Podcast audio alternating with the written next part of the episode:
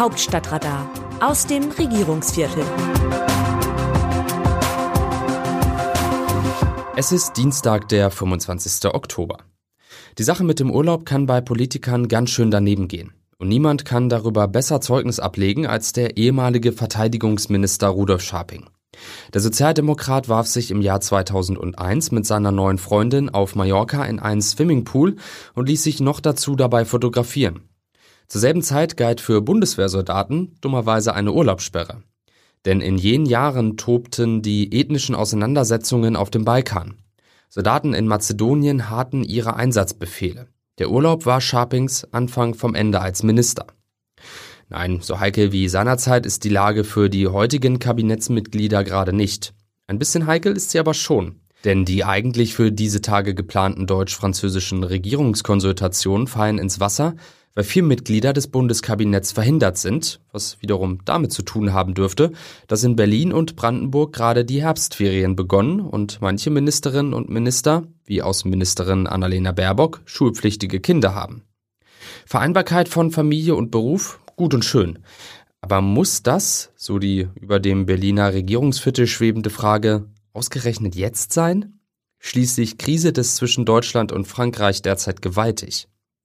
Die rechtliche Seite des Problems regelt die Geschäftsordnung der Bundesregierung. Dort heißt es in Paragraph 13, jeder Bundesminister macht, bevor er den Sitz der Bundesregierung länger als einen Tag verlässt, dem Bundeskanzler Mitteilung. Bei Abwesenheit von mehr als drei Tagen und bei Auslandsreisen ist das Einvernehmen mit dem Bundeskanzler herzustellen. weiter. Bevor ein Bundesminister den Sitz der Bundesregierung verlässt, gibt er dem Bundeskanzler die Anschrift an, unter der er während seiner Abwesenheit zu erreichen ist.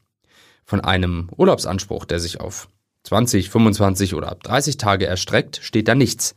Den gibt es nämlich nicht. Praktisch sieht die Sache anders aus. So haben Kabinettsmitglieder eigene Vertreter, die sogenannten parlamentarischen Staatssekretäre. Beim grünen Bundeswirtschaftsminister Robert Habeck ist das Michael Kellner. Er ist gewissermaßen der Vize-Vizekanzler. Im Übrigen machen auch Kanzlerinnen selbst mal Urlaub. Angela Merkel zum Beispiel gab in der Regel Ende Juli eine große Sommerpressekonferenz, besuchte anschließend noch die Bayreuther Festspiele und war dann für zwei oder drei Wochen weg, oft Richtung Südtirol.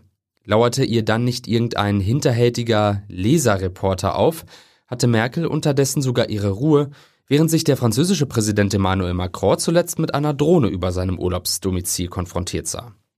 Umgekehrt gibt es in Zeiten von Social Media natürlich vielfältige Möglichkeiten, Aktivität vorzutäuschen. Zwei, drei Posts bei Twitter zu politischen Themen erzeugen leicht den Eindruck, als sei der Abgeordnete X oder die Abgeordnete Y irre beschäftigt, obwohl er oder sie auf den Malediven am Strand liegt. Beim einstigen CDU-Parlamentarier Wolfgang Bosbach verhielt sich die Sache umgekehrt. Der Rheinländer machte selten ein Geheimnis daraus, wenn er auf Mallorca oder den Kanarischen Inseln weilte. Dort mussten dann freilich die Hotelbediensteten Schwerstarbeit leisten, die Bosbach dienstlich bedingte Faxe aufs Zimmer brachten. Urlaub für Politiker ist also möglich und erlaubt, unter zwei Bedingungen. Erstens.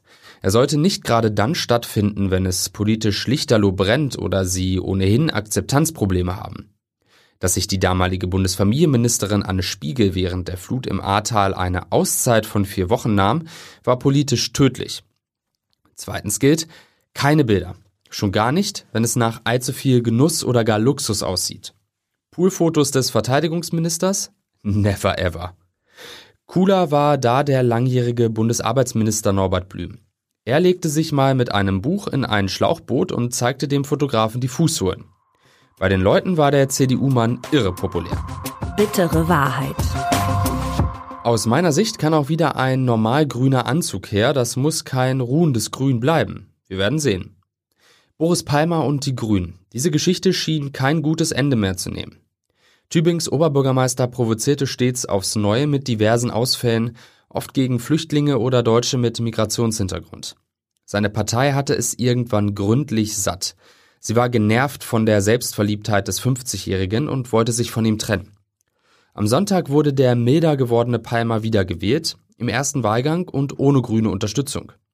Nun wollen es beide Seiten noch einmal miteinander versuchen. Ob das klappt?